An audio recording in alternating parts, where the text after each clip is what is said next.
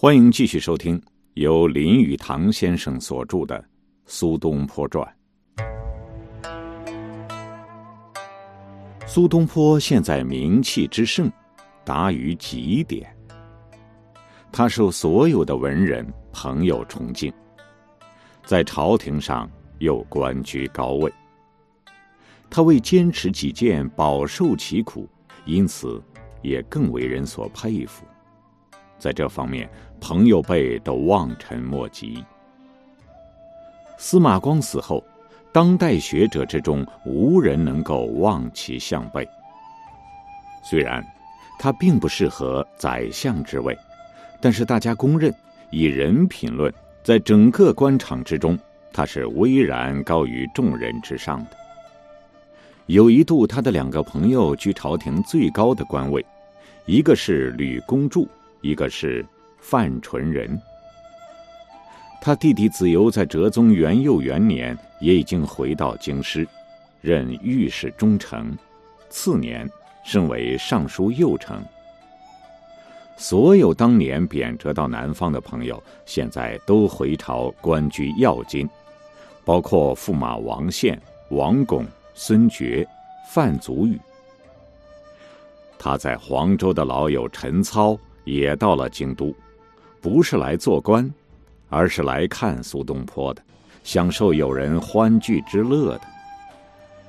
大诗人黄庭坚，原来已经与苏东坡有书信往来，现在来京相交往，并正式拜在他的门下。有数年期间。苏东坡在通信中屡次赞美他的苏门四学士，因此大为提高了四个人的名气。这时，苏门四学士已经是尽人皆知，他们就是黄庭坚、秦观、张磊、晁补之。后来又增加了两个，一个是李治，一个是陈师道，共为苏门六学士。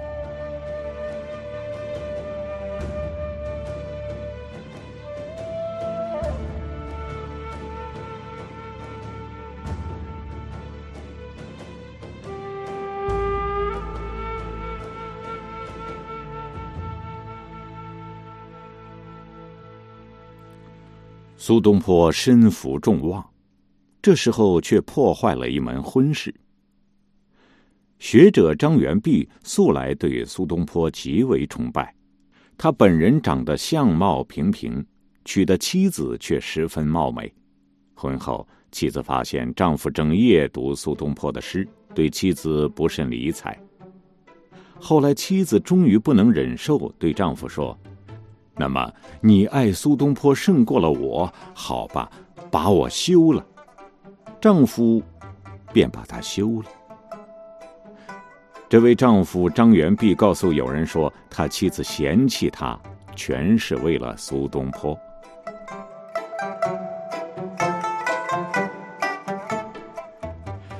这时候，苏东坡之受人欢迎，竟致好多文人模仿苏东坡的帽子。苏东坡戴一个特别高的帽子，顶上窄而微向前倾，这样的帽子后来叫紫毡帽。一天，他陪圣驾到礼泉游玩，当地正由宫中的灵宫演戏，一个丑角戴紫毡帽在戏台上自夸道：“我这个作家诸位比不了。”别的灵宫说：“何以见得？”这位丑角说。难道你们看不见我戴的帽子吗？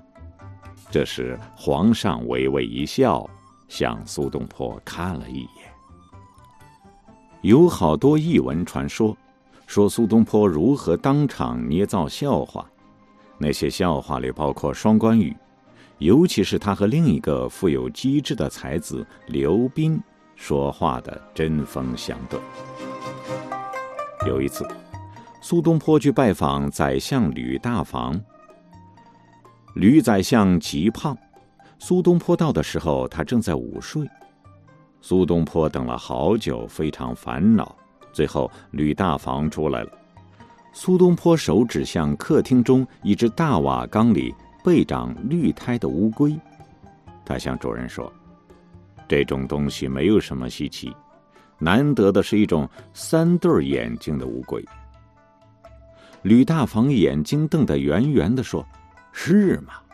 会有六个眼睛的乌龟？”吕大房心想不对，自己一定是被捉弄了。但是苏东坡学问如此渊博，一定是在什么书上读到过吧？苏东坡回答说：“当然。”在唐中宗时，有一个大臣向皇帝进献一只乌龟。皇帝问他：“六个眼睛的乌龟有什么好处？”大臣说：“六个眼睛的乌龟有三对眼，普通乌龟只有一对，所以你看，六眼乌龟午睡时，它要睡三个普通乌龟的觉呢。”苏东坡经常向朋友钱协得意洋洋的夸大，说他多么喜爱在乡间过的那种简朴生活。他说吃饭时只有米饭、萝卜，一个清淡的汤，可是他十分快乐满足。接下来的某一天，钱协送给他一张请柬，请他吃饭。请柬上说，将以三白待客。苏东坡从来没有听说过。那种叫三白的东西。那天他一到，只见钱协为他准备的只是非常简单的一餐，只有三件白色的东西摆在桌上：一碗白米饭，一盘白萝卜，还有一碗无色的汤。苏东坡忽然想起自己夸大其词的事，知道是受人愚弄了。等过了一些日子，他送给钱协一张请柬。请他吃三毛餐。钱协去赴宴，发现桌子上一无所有。苏东坡请他坐下，两人都坐下。过了好久，还没有菜上来。钱协抱怨说：“饿了。”苏东坡大言不惭的说：“咱们开始吃吧，不用等了，快吃三毛餐吧。三毛餐就是毛米饭、毛萝卜、毛菜汤。”苏东坡这样报复之后，他也宽恕了那个朋友，二人开怀吃了一顿盛宴。《论语》里有一个司马牛，是孔子的弟子，与司马光同姓。一天，苏东坡为了国事和司马光争吵得很厉害，而司马光仍是坚持己见。苏东坡回到家，把长袍扔在躺椅上，向朝云叹了口气，说：“司马牛，司马牛。”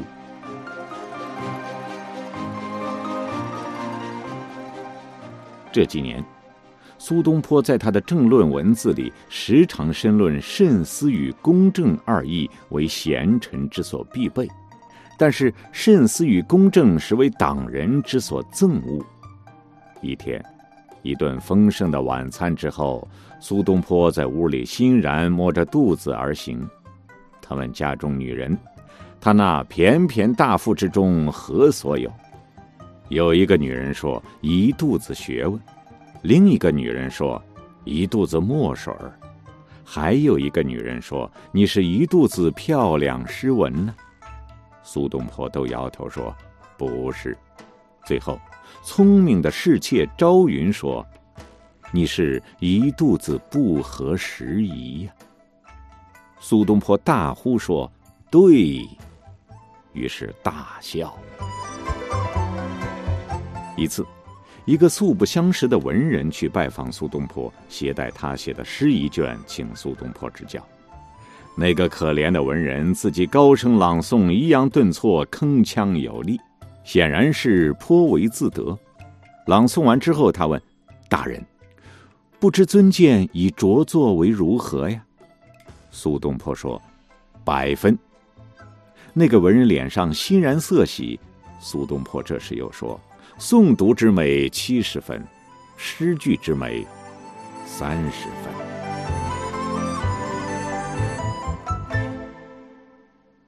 苏东坡天才横溢，神完气足，在中国艺术上，尤其是表现中国笔墨欢愉的情趣上，他独创一派。